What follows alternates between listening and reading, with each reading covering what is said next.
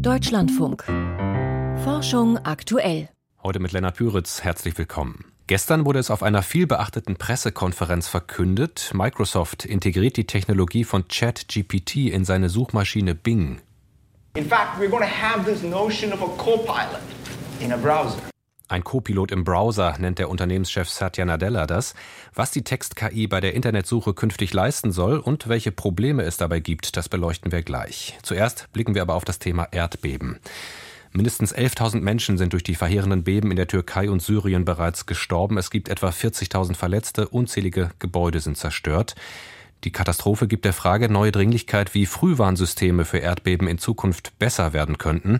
Und dabei rückt auch künstliche Intelligenz immer mehr in den Blickpunkt. Ein Team am Geoforschungszentrum Potsdam hat jetzt mit KI-Methoden seismische Daten aus dem Marmara-Meer südlich von Istanbul analysiert, wo auch ein großes Erdbeben erwartet wird. Veröffentlicht haben die Seismologinnen und Seismologen ihre Studie im Fachmagazin Geophysical Research Letters.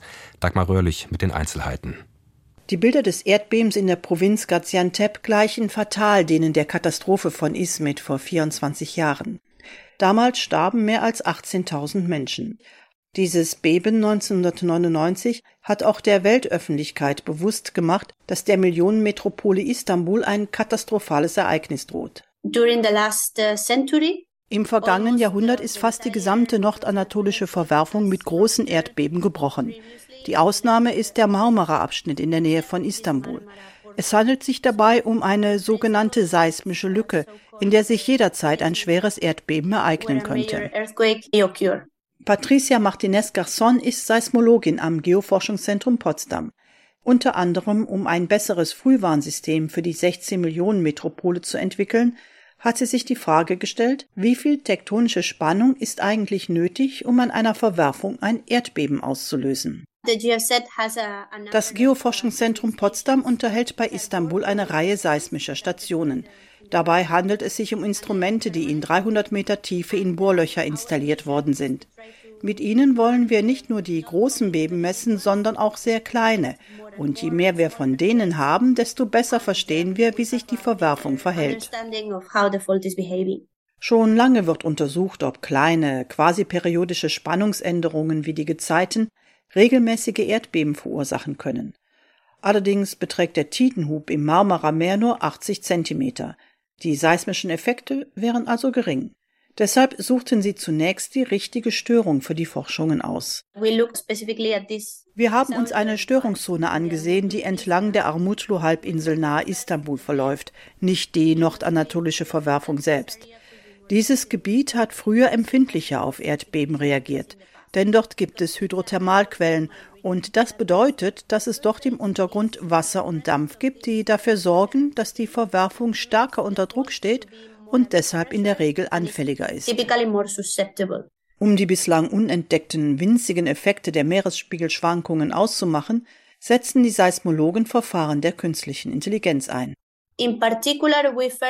Wir haben damit die rund um die Uhr einlaufenden Daten der Bohrlochstationen nach potenziellen seismischen Wellen gescannt. Sobald wir eine hochauflösende Datenbank mit möglichen Ereignissen hatten, haben wir mithilfe einer anderen KI-Methode untersucht, ob es sich tatsächlich um Erdbebenwellen handelt. Das Ergebnis? Es gibt dort tatsächlich einen Zusammenhang zwischen Gezeiten und Erdbeben, und zwar treten sie häufiger auf, wenn das Wasser wieder aufzulaufen beginnt. Es sind keine starken Beben, sondern solche mit Magnituden zwischen 0 und 4,5.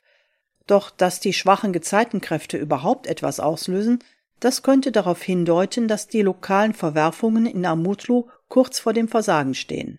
Damit wären derartige Analysen ein wichtiger Schritt für eine bessere Gefährdungsvorhersage.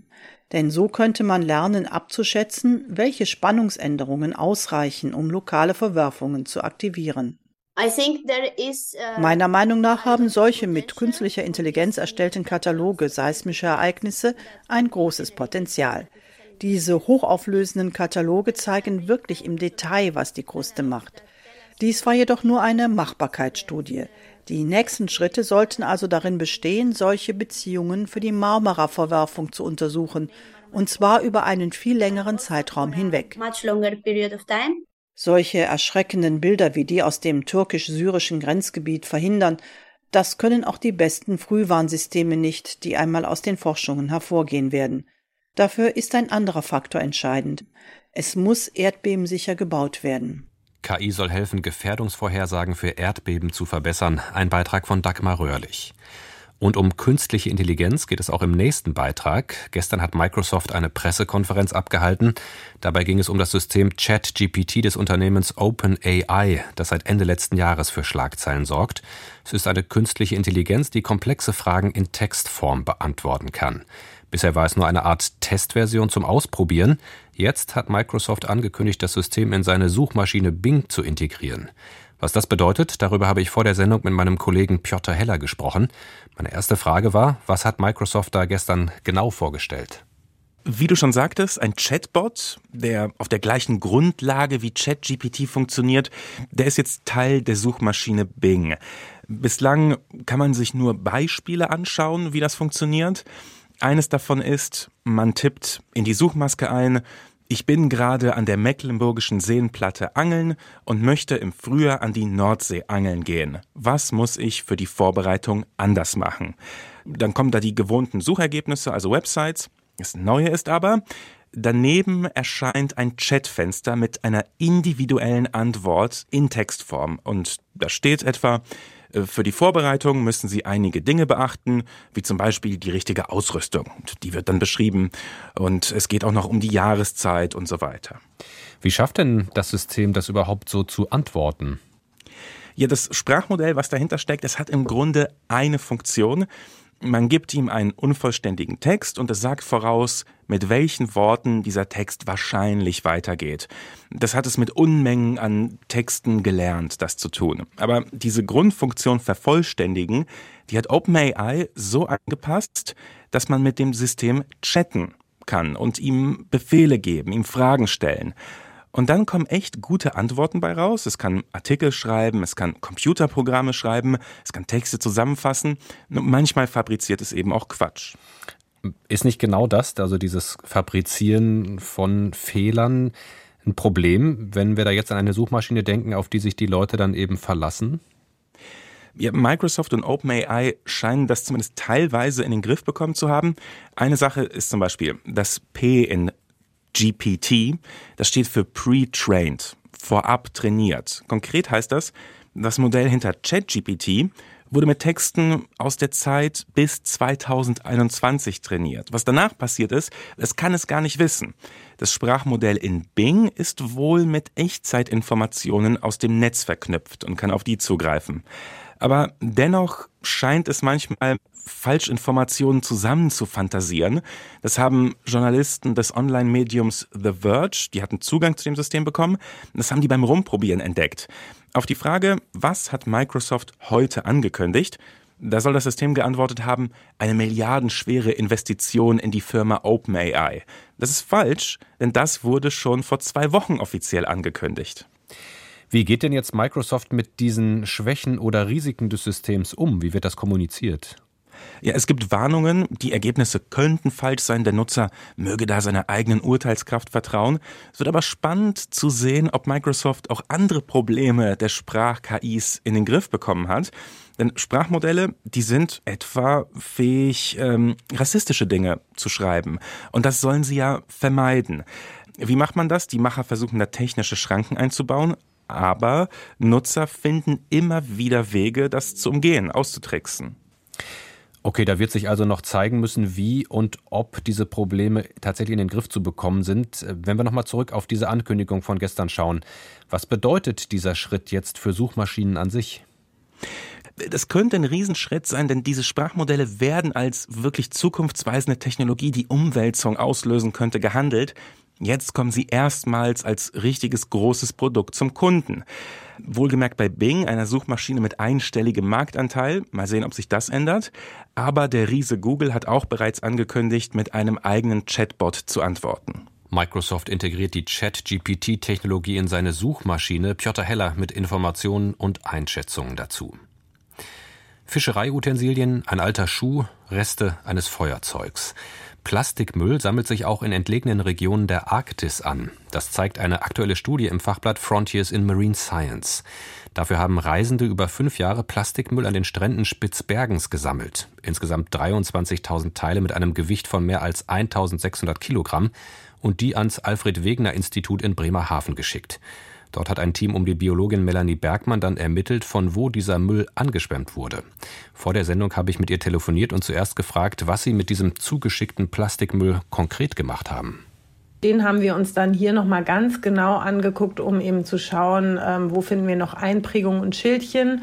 Und das hat ungefähr ein Prozent von diesem Müll nur ausgemacht. Das meiste war halt schon so verwittert, da konnte man nichts mehr sehen. Und bei diesem ein Prozent konnten wir dann aber noch Aufschriften sehen und dann zurückverfolgen, wo die Sachen herkamen. Und was war da das Ergebnis? Wo kommt dieser Plastikabfall her? Das Ergebnis war, dass das hauptsächlich aus Russland kommt, immerhin 32 Prozent, gefolgt von Norwegen mit 16 Prozent und dann nochmal so 30 Prozent immerhin aus europäischen Staaten, also schon von ein bisschen weiter weg. Und da hat Deutschland eben ja tatsächlich mit 8 Prozent doch ähm, unerwartet hoch zu Buche geschlagen. Das hätte ich so nicht gedacht. Und dann kam noch mal so rund 5 Prozent von Staaten, die sehr weit weg liegen, ja wie China, USA, Kanada, Brasilien, Argentinien, Korea, sowas in die Richtung. Mhm. Wie gelangt denn dieser Plastikmüll überhaupt in die Arktis? Sie haben jetzt gesagt, Sie waren überrascht, dass so viel aus Deutschland stammt. Und dann vielleicht der zweite Teil der Frage. Wie kommt der Müll aus so weit entfernten Regionen wie China oder Brasilien dann dorthin? Ja, das ist die Gretchenfrage tatsächlich. Ich denke, dass sicherlich ein Teil auch von Schiffen ins Meer kommt und dann halt ja über die Nordsee auch in die Arktis äh, verdriftet. Ein Teil kommt auch aus Flussbereichen in die Nordsee von uns aus gesehen jetzt und driftet dann auch in die Arktis. Das kann in ein, zwei Jahren passieren, haben Ozeanmodellierungen gezeigt, geht also relativ schnell dann doch. Ja, das sind so die Hauptwege und ein Teil kommt sicherlich auch direkt von vor Ort. Zum Beispiel gibt es auf Grönland keine richtig gute Abfallwirtschaft und da werden die dann zum Teil in Strandnähe wird dann der Müll hingeschmissen auf wilde Deponien. In, in Russland gibt es ähnliche Bilder. Also das trägt sicherlich auch dazu bei. Mhm. Die Daten für diese Studie, die stammen aus Spitzbergen. Wie gut ist denn die Situation dort auf andere Bereiche der Arktis übertragbar? Oder anders gefragt, wie vermüllt mit Plastikmüll ist die Arktis insgesamt? Wir haben hier schon mehr gefunden, als zum Beispiel in der russischen Arktis berichtet wurde von ähnlichen Studien. In der kanadischen Arktis wurde ein bisschen mehr berichtet. Insgesamt ist es jetzt natürlich nicht so vermüllt wie in, in der Nordsee oder ja in, in ähm, bewohnteren Bereichen, sage ich jetzt mal. Aber ja, man findet schon einiges und muss halt immer im Hinterkopf behalten, dass dort niemand wohnt. Mhm. Sie ziehen in Ihrer Studie auch das Fazit, dass arktische Strände eine Art Endlager für solchen Müll darstellen. Woraus schließen Sie das und welche Probleme für das Ökosystem bringt das mit sich? Die Arktis könnte deswegen ein Endlager für Plastikmüll, insbesondere für sehr kleines Plastik, darstellen, weil es eben aus den verschiedensten Richtungen kommt. Also sowohl aus dem Norden über die sibirischen Flüsse sehr wahrscheinlich, als auch aus dem Süden über den Atlantik als auch über die Luft. Wenn man sich da die Strömungsmuster anguckt, dann ist unser Untersuchungsgebiet, die Framstraße, halt wirklich so ein Gebiet, wo ganz viel aus verschiedenen Richtungen zusammenkommt. Das ist jetzt nicht unbedingt so eins zu eins auf den Müll übertragbar, aber könnte hier eben auch eine Rolle spielen. Das bedeutet für das arktische Ökosystem genau das Gleiche wie für andere Ökosysteme. Tiere können sich da drin verstricken, Tiere äh, fressen das. Das Problem ist eben, dass die Tiere in der Arktis schon dem Klimawandel ausgesetzt sind, der hier viermal schneller mit den äh, sich erhöhenden Temperaturen voranschreitet als im Rest der Erde. Und entsprechend sind die Tiere eben ohnehin schon sehr stark bedroht. Und jetzt kommt Plastik noch äh, hinzu als Bedrohung. Wie sollte denn bei dieser Entwicklung gegengesteuert werden? Aus meiner Sicht und aus der vieler anderer Forschenden äh, müssen wir die Plastikproduktion tatsächlich stark drosseln, denn es geht immer ungefähr 11 Prozent von dem, was produziert wird, auch in unsere Gewässer. Und 11 Prozent von 350 Millionen Tonnen ist natürlich äh, mehr als 11 Prozent von 35 Millionen Tonnen. Und entsprechend ist das ein wichtiger Hebel. Und darüber könnte man tatsächlich um die 45 Prozent der Plastikverschmutzung reduzieren, haben wissenschaftliche Studien gezeigt. Die Biologin Melanie Bergmann über Plastikmüll in der Arktis. In Europa herrschte Mitte des 16. bis 17. Jahrhunderts eine kräftige Kältephase. Belege für diese sogenannte kleine Eiszeit lassen sich auch bei einem Museumsbesuch finden. Auf Wintergemälden aus dieser Zeit, etwa von Peter Bruegel dem Älteren, sind Flüsse und Krachten regelmäßig zugefroren. Im Fachmagazin PNAS ist jetzt eine Studie erschienen, die Künstler erneut als Chronisten von Umweltveränderungen präsentiert. Volker Mrazek über zwei große Maler, die das Interesse der Atmosphärenphysik geweckt haben. Den Begriff Smog kannte man damals noch gar nicht, und doch banden ihn William Turner und Claude Monet häufig auf die Leinwand. In einer Zeit, in der die industrielle Revolution so richtig Fahrt aufnahm, befeuert von der Verbrennung schmutziger Kohle, begleitet von dicker Luft aus Schwefeldioxid und Rußpartikeln.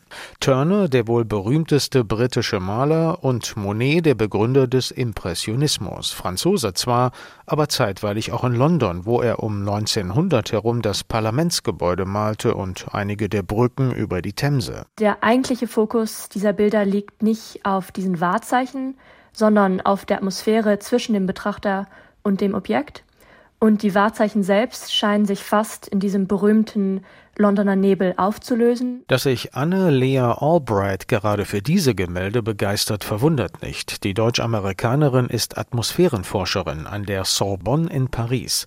Auch in der Kunst interessieren sie Ruß und Rauch. Wenn man die Turner und die Monet-Gemälde sich anschaut, stellt man fest, dass die Konturen der Bilder mit der Zeit weicher werden, die Konturen werden schwammiger und die Farbtöne werden auch gleichzeitig weißer. Für die Forscherin bedeutet das, die Werke Turners und Monets zeichnen förmlich nach, wie der Smog im Laufe des 19. Jahrhunderts dichter und dichter wurde. Zu dieser Zeit gab es eine noch nie dagewesene Zunahme der Luftverschmutzung und sie haben diese Zunahme zum Teil in ihrer Kunst festgehalten. Und das offenbar sehr realistisch und physikalisch präzise. Annalea Albright hat das nachgeprüft in einer gemeinsamen Studie mit dem Klimaphysiker Peter Hybers von der Harvard University in den USA. Die beiden analysierten fast 100 Gemälde der berühmten Maler, 60 von William Turner aus der ersten Hälfte des 19. Jahrhunderts und 38 von Claude Monet aus der zweiten Hälfte. Was ich sagen kann ist, Turner Turner und Monet haben ihre Umwelt genau abgebildet, und zwar so, wie man es nach den Gesetzen der Atmosphärenphysik erwarten würde. Der schwache Kontrast zwischen Gebäuden und Himmel, die eingeschränkte Sicht, die aufgehellte Atmosphäre, weil Schmutzpartikel das Sonnenlicht streuen. Wir sehen da eine Entwicklung in den Bildern, die mit steigenden Emissionen übereinstimmt. Ruß und Schwefeldioxid wurden damals noch nicht gemessen, aber Forscher leiteten ihre mutmaßlichen Konzentrationen her, aus Aufzeichnungen der Kohlemengen, die verbrannt wurden. Doch wie stark trübte der Smog die Sicht, wie schwach wurden die optischen Kontraste mit der Zeit. Albright und Hybers behalfen sich mit Fotos aus heutigen Tagen. Wir hatten Bilder von Peking und Los Angeles, auch von Mexico City und Delhi, alle aufgenommen an Tagen mit unterschiedlich starkem Smog. Und wir haben untersucht, wie hoch dann der Kontrast an den schärfsten Stellen der Aufnahmen ist. Die Werte verglich das Forschungsteam mit dem Kontrast in den Gemälden und fand dann große Übereinstimmungen zwischen dem Kohleverbrauch, dem abgeleiteten Schadstoffausstoß, der dazu passenden Smogdichte und der Darstellung des Dunstes in den Meisterwerken. Turner und Monet waren demnach nicht nur große Künstler, sondern auch genaue Chronisten der Umweltveränderungen, die sie erlebten, wobei man aus ihren Gemälden natürlich keine präzisen Smog-Konzentrationen herauslesen kann. Anna-Lea Albright sagt das sehr bestimmt. Immer wichtig auch zu sagen, dass es natürlich auch künstlerische Freiheit gibt und wir diese Maler nicht reduzieren wollen, als wären sie nur Instrumente. Aber diese Veränderungen in der Atmosphäre haben neue Motive geliefert und neue Arten zu malen. Wer weiß, vielleicht hätte es ja ohne den Smog und seinen lichtverändernden Einfluss den Impressionismus gar nicht gegeben. Ein Beitrag von Volker Mrazek und jetzt die Wissenschaftsmeldung des Tages, heute von und mit Lucian Haas. Hersteller von Babynahrung arbeiten mit Marketingtricks. Sie würden bei jungen Müttern Unsicherheit schüren und sie damit vom Stillen ihrer Babys abbringen. Das kritisieren Gesundheitsexperten in einer Artikelserie in der medizinischen Fachzeitschrift The Lancet. Demnach erweckten Hersteller den Eindruck, dass Babys, die nicht durchschlafen oder Koliken haben, mit sogenannter Formulamilch, also künstlicher Babynahrung, besser versorgt würden als mit Muttermilch. Doch für diese gebe es keinen adäquaten Ersatz. Trotz erwiesener Vorteile der Muttermilch stillten weltweit weniger als die Hälfte der Mütter ihre Kinder. Vitamin D-Präparate helfen nicht gegen Asthma. Das ist die Quintessenz einer aktuellen Überblicksstudie des Cochrane Forschungsnetzwerks. Demnach verhindert die Gabe von Vitamin D nicht, dass sich Asthma akut verschlechtert. Ebenso wenig verbessern sich durch Vitamin D-Präparate die Symptome. Vor sieben Jahren hatte eine frühere Meta-Analyse der wissenschaftlichen Literatur noch eine andere Einschätzung geliefert. Die damals ausgewerteten Studien deuteten auf einen Nutzen von Vitamin D für Asthmapatienten hin. Die aktualisierte Übersicht berücksichtigt nun 20 statt zuvor neun Studien zu dieser Fragestellung, das erlaubt eine deutlich aussagekräftigere Statistik. Millionen Menschen leben in ständiger Gefahr, durch Gletscherseen überflutet zu werden. Wenn Gebirgsgletscher im Zuge des Klimawandels tauen, bilden sich darunter häufig Gletscherseen, die durch natürliche Dämme aufgestaut werden. Diese können allerdings jederzeit brechen und Sturzfluten auslösen, die sich in die Täler ergießen. Britische Forschende haben erstmals global untersucht, in welchen Gegenden Gletscherseeausbrüche eine Gefahr für die in der Region lebenden Bevölkerung darstellen. Ihren Erhebungen nach sind bis zu 15 Millionen Menschen dem Risiko katastrophaler Überflutungen ausgesetzt, die meisten davon in gebirgigen Ländern Asiens und Südamerikas. Die Forschenden empfehlen den Aufbau kameragestützter Frühwarnsysteme. Ein Corona-Medikament könnte die Entstehung neuer Virusvarianten fördern. Es geht um das antivirale Medikament Molnupiravir. Das wird bei Patienten eingesetzt, die ein hohes Risiko für einen schweren Verlauf von Covid-19 haben. Molnupiravir löst bei der Vermehrung von SARS-CoV-2 Kopierfehler im Viruserbgut aus. Die Viren werden dadurch geschwächt. Britische Forscher haben Millionen Genomsequenzen von Coronaviren analysiert. Dabei stießen sie auf Mutationsmuster, wie sie für Molnupiravir typisch sind. Sie schlossen daraus, in manchen Fällen schwächt der Wirkstoff die Viren nicht ausreichend stark. Dann können die ausgelösten Mutationen neue Virusvarianten entstehen lassen, die sich auch weiter verbreiten können. Ob damit ein so großes Risiko verbunden ist, dass Molnupiravir besser gar nicht mehr eingesetzt werden sollte, diese Frage ist ungeklärt und wird die Fachwelt noch beschäftigen. Die zugrunde liegende Studie ist auf dem Preprint-Server medRxiv erschienen. Sie wurde noch nicht unabhängig begutachtet. Pinguine nutzen eine besondere Kurventechnik. Forschende aus Japan sind der Frage nachgegangen, wie Pinguine es schaffen, bei der Unterwasserjagd so enge Haken zu schlagen.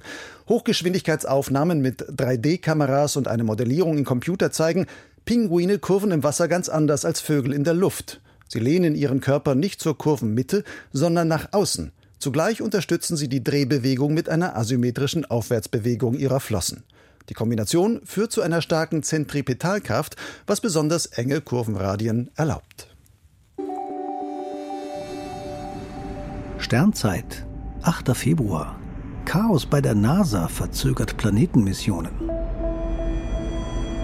Im Herbst sollte die Raumsonde Psyche zum gleichnamigen Asteroiden aufbrechen, der wohl größtenteils aus Eisen und Nickel besteht.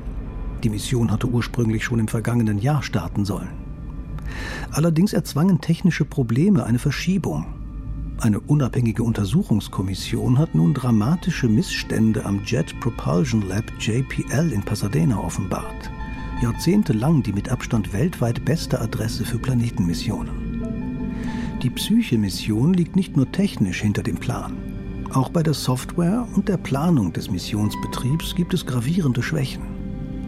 Dem JPL fehlt es an qualifizierten Ingenieuren, Während intern die Arbeitsbelastung steigt, wird es immer schwieriger, gutes Personal zu bekommen. Denn in der Industrie werden deutlich höhere Gehälter gezahlt. Die Führungsebene der Mission hat viel zu wenig nachgebohrt und kritische Fragen gestellt. Das verteilte Arbeiten während der Corona-Pandemie tat sein Übriges. Ohne informelle Gespräche und spontane Gruppentreffen blieben viele Probleme unerkannt. Der Untersuchungsbericht stellt fest, dass wichtige Informationen zum Projektstand erst bei einer Weihnachtsfeier zur Sprache kamen, der ersten Zusammenkunft nach anderthalb Jahren Arbeit zu Hause. Die NASA ist so besorgt, dass sie die nächste Mission, die das JPL betreuen soll, vorsorglich um drei Jahre verschoben hat. Veritas startet frühestens 2031 zu Venus. Und das nur, wenn Psyche bis dahin ein Erfolg geworden ist. Damit geht Forschung aktuell für heute zu Ende. Mein Name ist Lennart Püritz. Danke fürs Zuhören, einen schönen Abend und bis bald.